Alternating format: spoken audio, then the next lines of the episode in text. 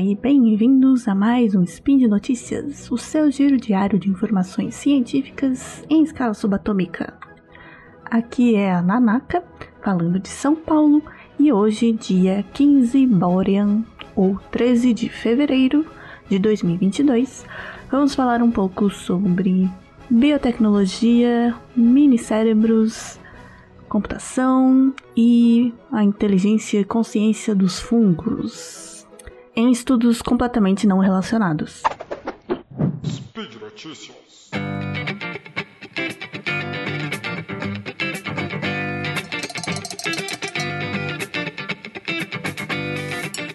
Então, para a primeira notícia. Células cerebrais em placas de Petri aprendem a jogar Pong mais rápido do que inteligência artificial. Bom, é, nas últimas décadas, o desenvolvimento da inteligência artificial tem sido tão exponencial que a gente se pergunta quando vai chegar o momento em que as máquinas vão finalmente ultrapassar seus criadores. No quesito inteligência, né, execução de tarefas gerais, aquelas coisas que a gente já discutiu em alguns sidecasts aí sobre inteligência artificial e transhumanismo, não especificamente, mas vem aí. mas pelo menos por enquanto nós ainda estamos ganhando de lavada pelo menos em algumas tarefas. E em performance, sim.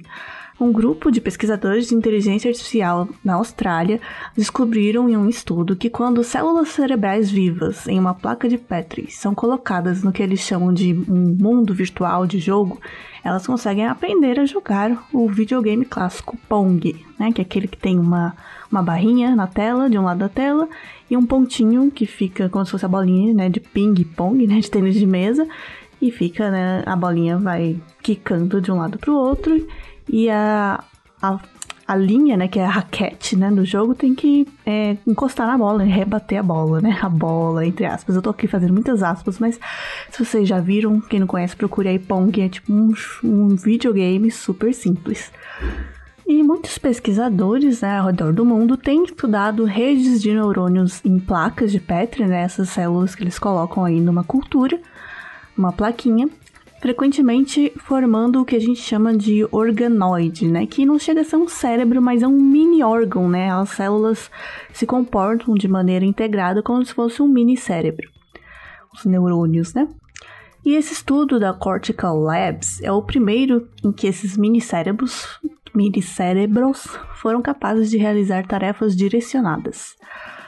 Algumas centenas de milhares de células cerebrais humanas em uma placa de Petri não apenas conseguiram aprender a jogar o Pong, mas também melhoraram a pontuação ou a sua performance no jogo muito mais rápido do que os algoritmos de inteligência artificial.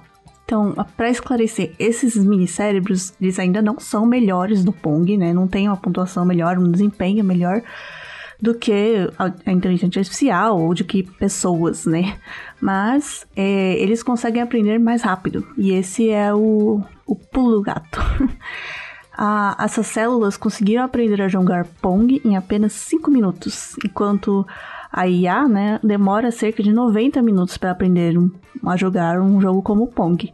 Porém, uma vez que a inteligência artificial aprendeu né, a jogar, aí ela consegue um desempenho muito superior aos dos organoides, né, dos minicérebros e também até que humanos, né, numa tarefa tão bem definida e direcionada. E, enfim, essas placas do estudo, cada plaquinha continha entre 800 mil e 1 milhão de células cerebrais vivas, que é uma quantidade equivalente a um cérebro de barata e algumas delas continham células retiradas de embriões de camundongos e outras células cerebrais humanas derivadas de células tronco.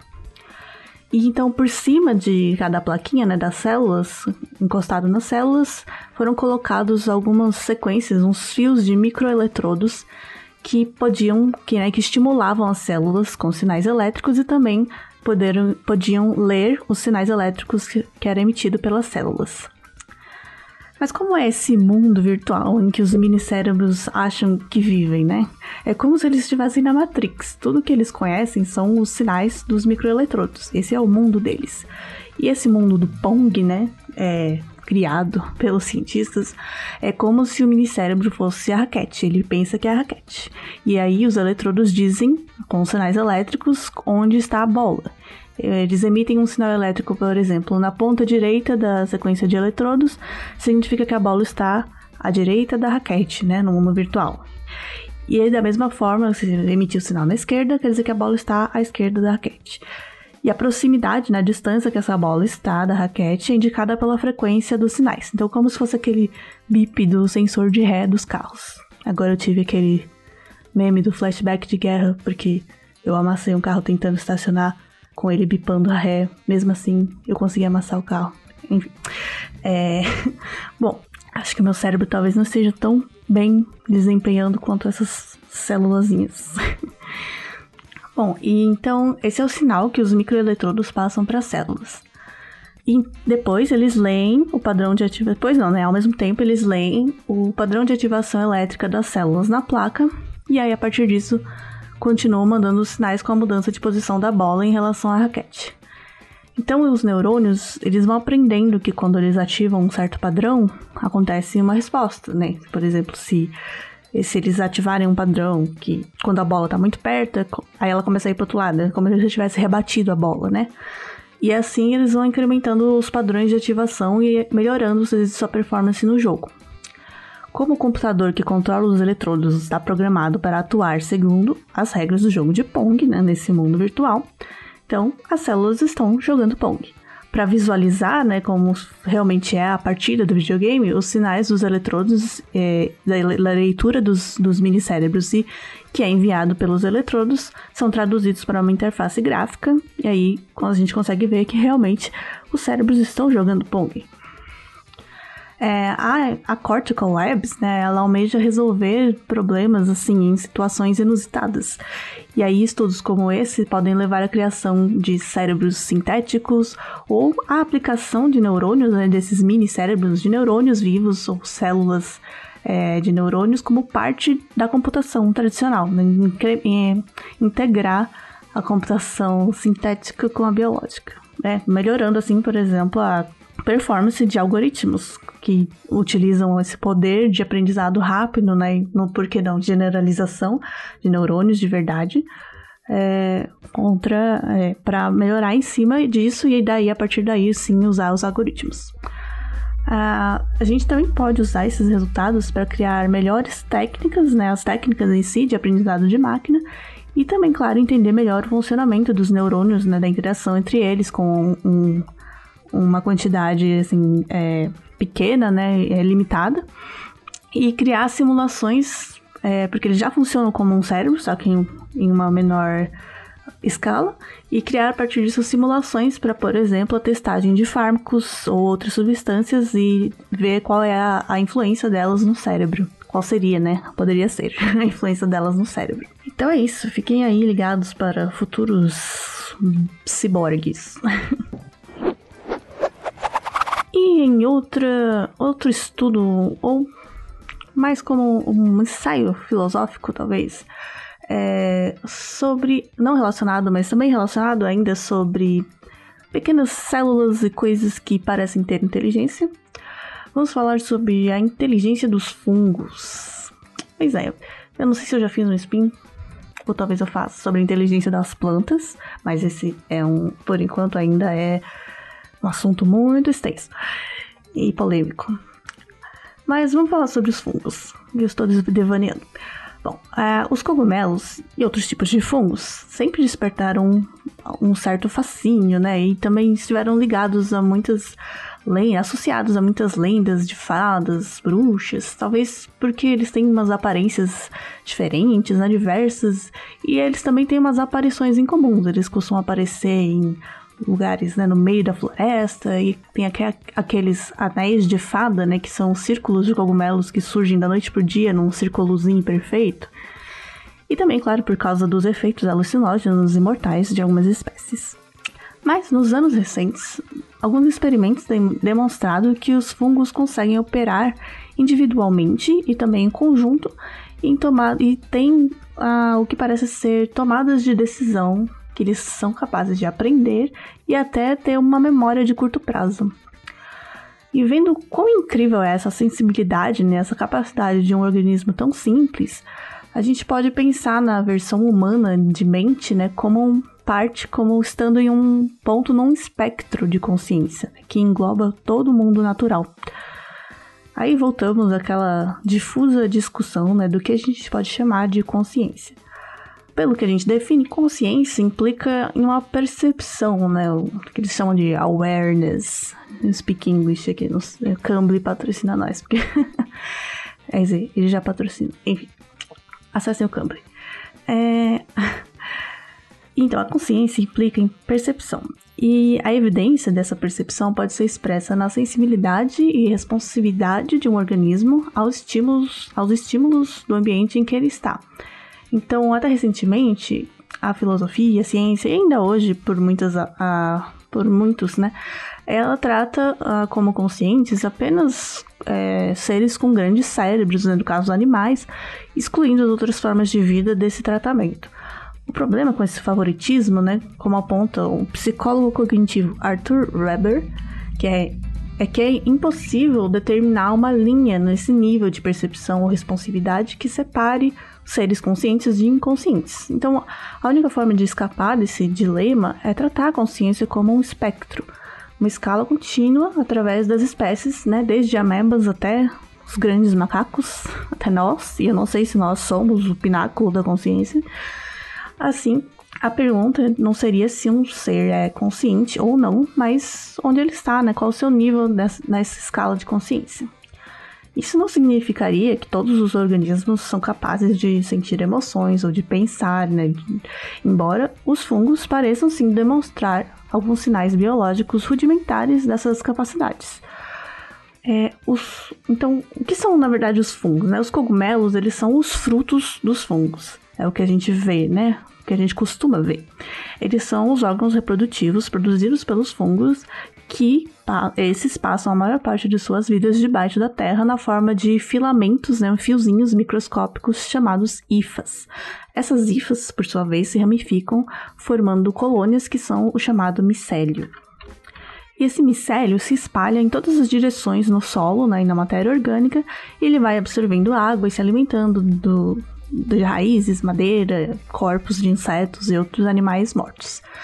E cada hifa do micélio é um, como se fosse um tubinho preenchido com um líquido pressurizado. E a ponta dela tem um alongamento, né, que é por onde ela vai crescendo. E o material utilizado para fazer esse alongamento da hifa ele é enviado através da, das, dos, dos, das hifas como em pequenos pacotinhos, né, que são chamados vesículas, e o movimento dessas vesículas é guiado é, num sistema interno como se fossem trilhos com a ação de proteínas, né, que funcionam como os motores desses carrinhos. Então é realmente um sistema de entrega aí. É, e a velocidade e direção da extensão né, em que a IFA vai crescendo, assim como as posições da formação dos ramos, elas são determinadas por, por esses padrões de entrega né, das, das vesículas de material. E esse mecanismo de crescimento, ele a todo segundo, ele vai respondendo a mudanças no ambiente, como de temperatura, disponibilidade de água e outros recursos ou obstáculos pelo caminho. As IFAs conseguem, por exemplo, detectar elevações na superfície, desviar de obstáculos, né, crescendo ao redor deles, e também ativar um sistema de reparo se elas forem danificadas.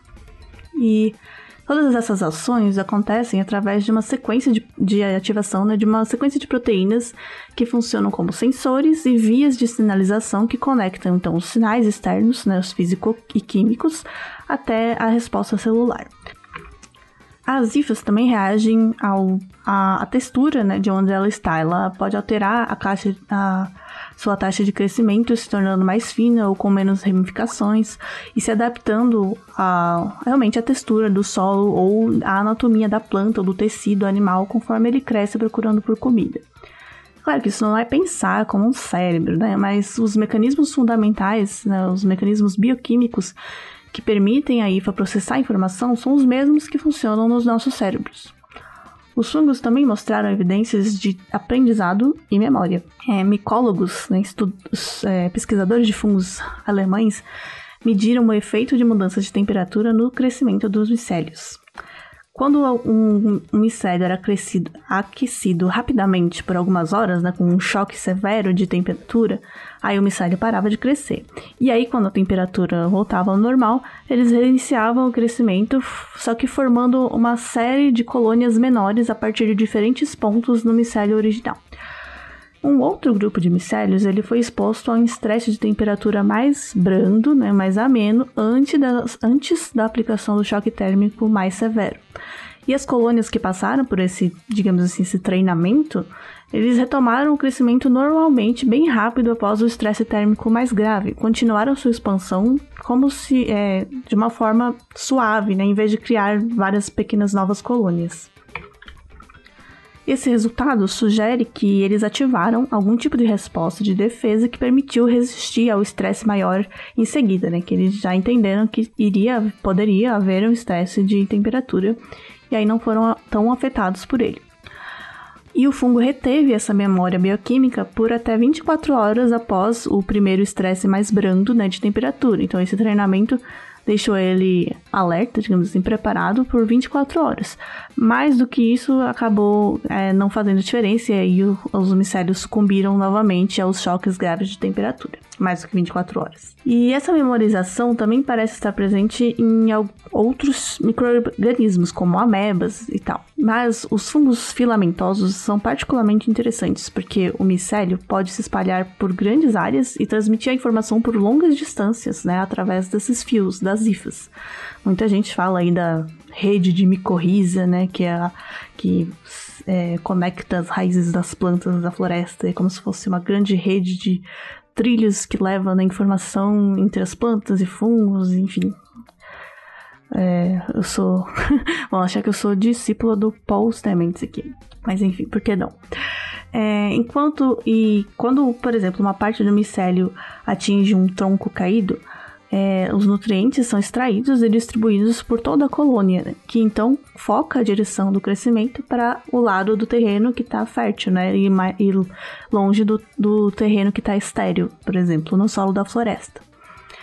Então, o micélio ele opera como um, realmente como um organismo multicelular integrado, mais do que simplesmente a soma das hifas individuais. E no laboratório também foram feitas algumas descobertas é, nesse sentido. É, por exemplo, numa bandeja com terra foram colocadas hifas, né, um micélio, e aí elas começaram a crescer e fizeram contato com um bloco de madeira que estava lá na bandeja. Então elas cresceram sobre a superfície do bloco, penetrando na estrutura, né, secretando as enzimas para quebrar, quebrar a madeira, né, que é, é uma das grandes funções dos fungos na, na natureza, enfim, na sua existência, que é, são os grandes decompositores. Então eles secretam essas enzimas para, que, para quebrar a madeira e liberar os açúcares, né? A energia que tem está contida naquele material orgânico. E aí quando o fungo consumiu toda a energia do bloco de madeira, aí ele passou a crescer em todas as direções, né, a partir do bloco, buscando por mais nutrientes. E aí um desses ramos, né, de crescimento encontrou então um, segun, um segundo bloco de madeira colonizou esse bloco e aí os cientistas tiraram esse bloco dessa bandeja e colocaram ele numa outra bandeja de terra, uma nova bandeja. E aí, só que nesse caso, quando o fungo terminou de consumir esse bloco de madeira, em vez de de novo crescer em todas as direções para buscar mais comida, ele já direto começou a crescer apenas na mesma direção que tinha sido a que ele encontrou o segundo bloco de madeira da primeira vez. Então, quer dizer, ele lembrava qual direção a partir do primeiro bloco ele tinha conseguido encontrar mais comida e repetiu esse padrão. Então, a gente pode dizer que nesse experimento o fungo demonstrou ter uma capacidade não só de reconhecimento espacial, mas também de memorização e uma certa inteligência. Então, fique aí para vocês é, refletirem sobre o que é inteligência? O que é consciência? E onde nós estamos nesse grande espectro? E será que todos os seres vivos são inteligentes em algum nível? E sabe, no futuro teremos uma grande integração ciborgue entre todos os seres vivos e esse será o fim da entropia. É, é não sei, eu já tô devaneando demais, acho que eu preciso dormir. Então, tá bom, é isso. Fiquem aí e qualquer coisa, os links, né? Lembrando que os links das notícias comentadas, dos estudos comentados aqui estão no, no, no post desse episódio. E lembrando que esse podcast só consegue acontecer por conta do patronato, né, dos nossos patronos do SciCast, tanto no Padrim quanto no PicPay. Então, se você quer apoiar esse projeto, vai lá também. E é isso. Tchau, tchau.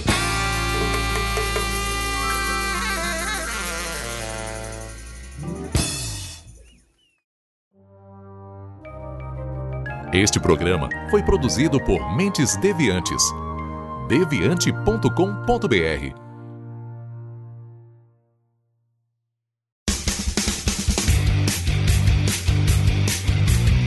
Cortes, edição de podcast.